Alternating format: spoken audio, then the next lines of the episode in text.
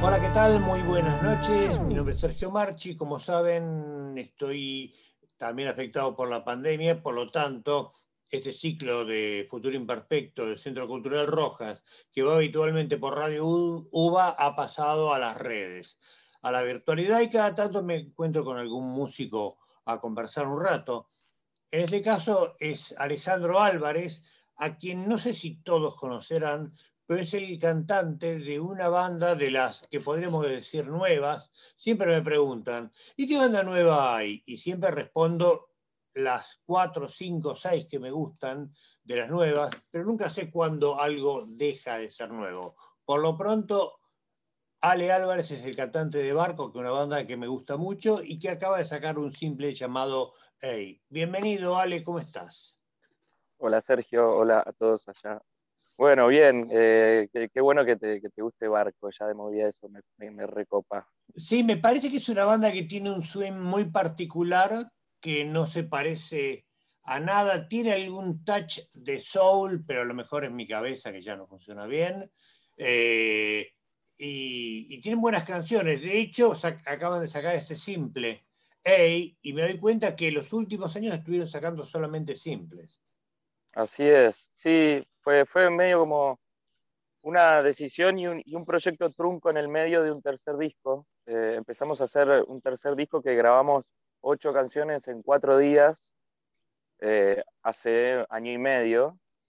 Y las canciones, eh, en un momento el disco todavía sentíamos que le faltaba, después yo me vine a Uruguay, empezamos a, ir y venir para, para girar, para tocar, y se empezó como a diluir el concepto, no, no llegábamos a, donde queríamos, entonces empezamos a laburar las canciones, las que sobrevivieron ese proceso, eh, las tratamos como single y diluimos esa, esa, idea de disco que le habíamos puesto incluso nombre, que era Costa Brava.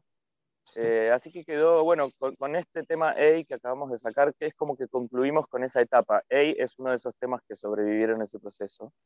Ok. Eh, y ahora sí nos metemos a hacer un tercer disco de verdad, ahora sí, eh, a no truncarse. tiene un tercer disco fantasma, cosa que, no muchas bandas tienen. Sí, no, y, también en un momento aceptándolo, ¿viste? Porque en un momento decíamos, no, pero pará, ya lo revendimos, ya le contamos a todo el mundo que Costa Brava, que Costa Brava, y bueno, ahora le contamos a todo el mundo que Costa Brava se diluyó y terminaron siendo singles que, bueno, sobrevivieron a ese proceso raro. Y ahora, bueno, ahora hay otro espíritu y ya una tanda nueva de canciones que sí van para, que están dentro de una familia de, que es un disco. A ver, corregime a ver si los simples están ok, serían millonarios, pensamientos para dos, déjalo, te amo, I love you, brotan margaritas del año pasado y hay de este último lanzamiento, ¿es correcto eso? Sí, Millonarios, ponele que no estaba dentro, pero sí lo tomamos como un comienzo de, salida de singles, incluso con el anterior a ese que es Sin Darnos Cuenta. Fue desde Sin Darnos Cuenta hasta hoy, eh, todos singles. Está bien, bueno, quedará como una fase exótica en, la vida de Barco. Pero contame cuándo aparece la banda, de dónde sale, cómo elaboraron el sonido para llegar a estos resultados que además se manifestaron desde el primer disco, que creo que es del 2013. Sí, bueno, la historia viene como desde 2010, más o menos. Por eso, digo, somos banda nueva en un punto, pero tenemos, nuestro primer show fue, que acá hago un pequeño paréntesis porque sucedió hace varios días. Nuestro primer show fue el 10 de marzo de 2012 en la Perla del Once, en un ciclo al que nos invitó a tocar eh, Rodolfo García, batero de Almendra. Así que, entre paréntesis, con el nacimiento de nuestra historia, bueno, nuestro primer show fue ahí, eh, haciendo de teloneros de Miguel Zabaleta, cantante de Suéter. Eh, y bueno, un par de años antes nos, encerramos como a, investigar, a, intentar, no sabíamos bien cómo tocar, si con una computadora, si no. Y ahí arrancó, ¿viste? Arranqué yo con el baterista y después empezó, se sumó el bajista, el tecladista, Rama, el Cremona, Justo Sitioni, primero Dieguito Luchín en la batería y ahora mi hermano Fran, ya hace años largos. Y esos son los comienzos, en Florida, en la casa de mi madre, en, una, pequeña, una pequeña sala que había en el fondo, que en un momento, claro, mi vieja la quería demoler y con mi hermano la convencimos, Porque claro, estaba vacía, era un juntadero de mugre, ¿viste? Y le dijimos, che, pará, si cuesta lo mismo demolerla y sacarla a la calle en volquete que tirarle una onda y convertirla en una sala de ensayo. Así que eso pasó y ahí curtimos toda la historia de barco, básicamente. O sea, de la demolición de una sala a la construcción de un barco. Así es, sí, sí, hermoso. Por suerte, sí, nos alojó mucho tiempo. Luego esa sala eh, me alojó a mí viviendo, se convirtió en un departamento, se le puso baño, cocina, todo. Eh, porque es un apartado como al fondo de la casa. Y bueno, eso también me alojó un par de años ahí viviendo y, entre equipos de sonido y amplificadores. Está bien. ¿Cómo fueron desarrollando el sonido? ¿Qué cosas le fueron dando forma a la evolución del grupo, al estilo? Porque tiene un estilo muy particular que es difícil enganchar, digamos, no es, no es un estilo muy definido, no hacen ni heavy metal, ni hacen un pop cristalino, mezclan cosas. Sí, yo creo que un poco el sonido, cuando arrancábamos al comienzo, que yo fui a decirle a Dieguito Luchini, nuestro primer baterista, che, tengo un grupo de así como de canciones chorizo, largas, maquetas, medio electrónicas, con algunos sintetizadores, con unas baterías electrónicas con algunas melodías, con alguna letrita, todo como todavía no una canción de punta a punta con acordes con guitarra, no. Y a raíz de eso empezamos a, como extraer lo que podía llegar a ser una canción, y de ahí salió el primer EP, que son dos canciones, que se llama Ultraliviano EP, y esa es, representa exactamente en cuál estábamos nosotros como en plan de aprender a hacer canciones o para dónde nos íbamos. Y justo el otro día yo lo escuché y, y nada, me pareció interesante. Obviamente quiero creer o quiero sentir que, se evoluciona, qué sé yo, eh, en el mejor de los casos. Y después eh, cuando ya empezás a tocar en vivo y a ensayar tanto con la banda, ahí el sonido se modifica por la ruta, me parece, por los escenarios, por el show en vivo, por lo que te va pidiendo el show en vivo también. Entonces, nace de una cosa como muy de laboratorio y que luego se va moviendo por, por, por eso, ¿no? Por el, por la ruta, por los shows. Ahora, el primer disco fue desde la superficie del 2013. El primer álbum. El, primer álbum es 2013 eh, y se llama Antes del desmayo. Antes ahí, ahí, está la canción sobre la superficie. Ah, ahí va, ahí va. ¿Y cómo llegaron a ese disco? Eh, ¿Lo hicieron a También. O, o, pudieron contar con el aval de alguna grabadora o algún sello o algo? No, no fue un disco súper a pulmón porque también lo arrancamos con ese pequeño grupo que ahí ya estaba sumado eh, Justo Cipioni hacía rato y nos ayudaron a encaminarlo, ¿viste? pero lo hicimos con dos pesos, nos reayudaron, fue con mucho pulmón. Sí, pero suena muy bien el disco. O sea, dos pesos, pero no. Sí, ese fue Hernán. No, ahí Hernán eh, se pasó largas horas, eh, así como muy, muy metódico para que tratar de, porque la verdad que no, hicimos las mejores grabaciones del mundo tampoco. Eh, pero bueno, lo, creo que sí, está digno, se escucha bien. A mí me gusta, tiene un color y de hecho nos abrió muchas puertas ese disco, así que muy, muy querido por nosotros. Cuando decís que les abrió muchas puertas, ¿qué puertas les abrió como para que otras bandas que a lo mejor atraviesan un proceso similar puedan ver qué, qué pasa con una? pasó algo loco porque de repente mm, empezamos a sonar en una radio bastante popular de El Salvador, en Centroamérica.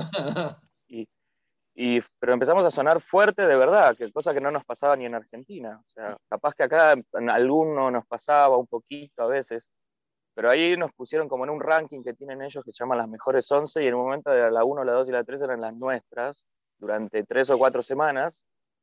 Y a fin de año la radio cumplía 50 años, una cosa así.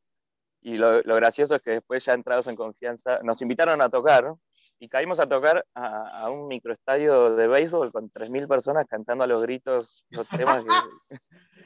Eh, impresionante, nunca nos había sucedido algo así. Y ya después entrados en confianza, la gente de la radio, la que nos llevó, nos decían, estábamos entre Café Tacuba o ustedes, y apostamos por una banda nueva, qué sé yo, así que unos genios. Y ahí se abrió esa puerta y volvimos tres veces más, año, así año tras año consecutivo.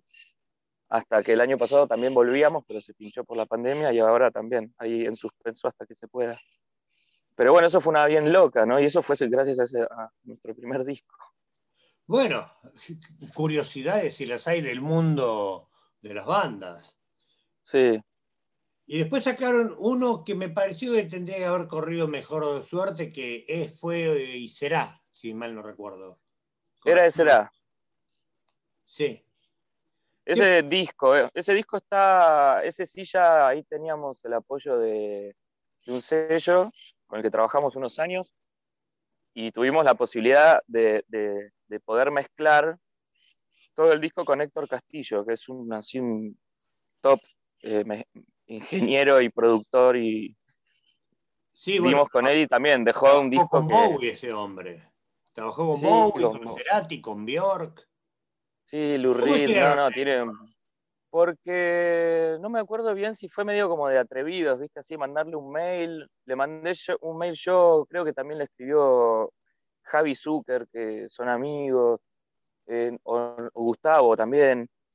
Eh, y él eh, se recopó, nos tiró la mejor onda, que le gustaban las canciones y que, y que bueno, nada, encima, viste, es feo hablar de esto, pero es productor que sale caro pagarlo.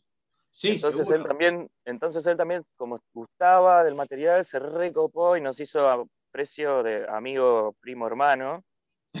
Eh, literal. Así que bueno, y ahí quedamos conectados y ahora este último single que salió lo produjo él, grabó unos teclados adicionales y lo mezcló.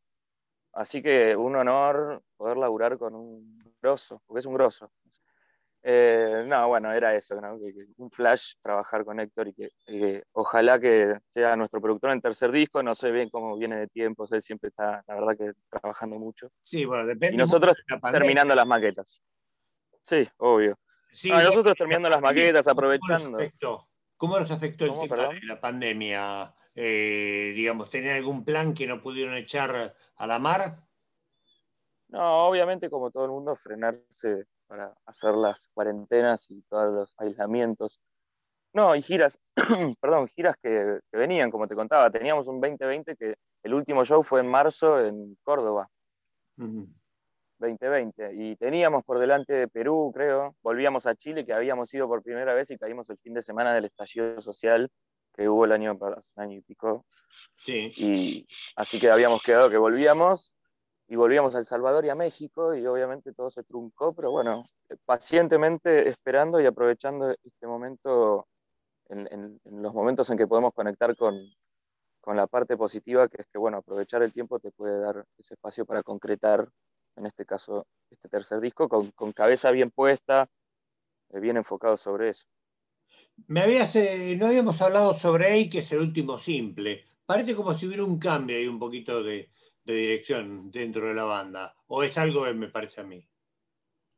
No, puede ser. Eh, yo creo que tal vez llegamos a un lugar o a un groove que no habíamos llegado o que lo habíamos intentado y tal vez no se terminó como de, de, calzar donde tenía que ser y creo que con este tema se logra, pero igual también como siempre creo que decimos, no hay, no hay una cosa muy fija para, la banda, ni un norte así como muy claro, siempre se termina abriendo, ¿viste? Ahora empezamos con las maquetas de este, este tercer disco y, nos empezamos a pasar referencias, bandas y qué sé yo, y siempre como que apuntamos hacia ese lugar y se va moviendo hacia un lugar que no se sabe bien cuál es. Un barco a la deriva. sí, y, pero con la cabeza abierta, ¿no? Como que puedes, podemos de repente salir con un tema que no tenga absolutamente nada que ver con, este sonido que salió ahora con EI. Abiertos con eso, ¿no? A mí me, parece que está bien así. Bueno, Ale, ya con esto hemos repasado un poquito la, historia de Barco. Eh, espero que puedan grabar ese tercer disco, ojalá lo puedan hacer con Héctor, porque les daría así como un sonido internacional y como son number one en El Salvador lo necesitan. Totalmente, no, no, olvídate, te queda un sonido para siempre alucinante, no se oxida nunca. Así que bueno, no, igual va a pasar, ¿eh? va a pasar, no sé si lo de Héctor, pero el disco ya está empezando, a suceder, así que espero que en unos meses ya esté para escuchar incluso. Bueno, Espero entonces que podamos escucharlo pronto y ya volveremos a charlar después de que salga. Vale, Sergio, gracias por este espacio y le mando un beso a todos, a todos los que están ahí del otro lado. Gracias, Alejandro Álvarez, cantante de Barco, pasó por aquí por las entrevistas imperfectas de Futuro Imperfecto.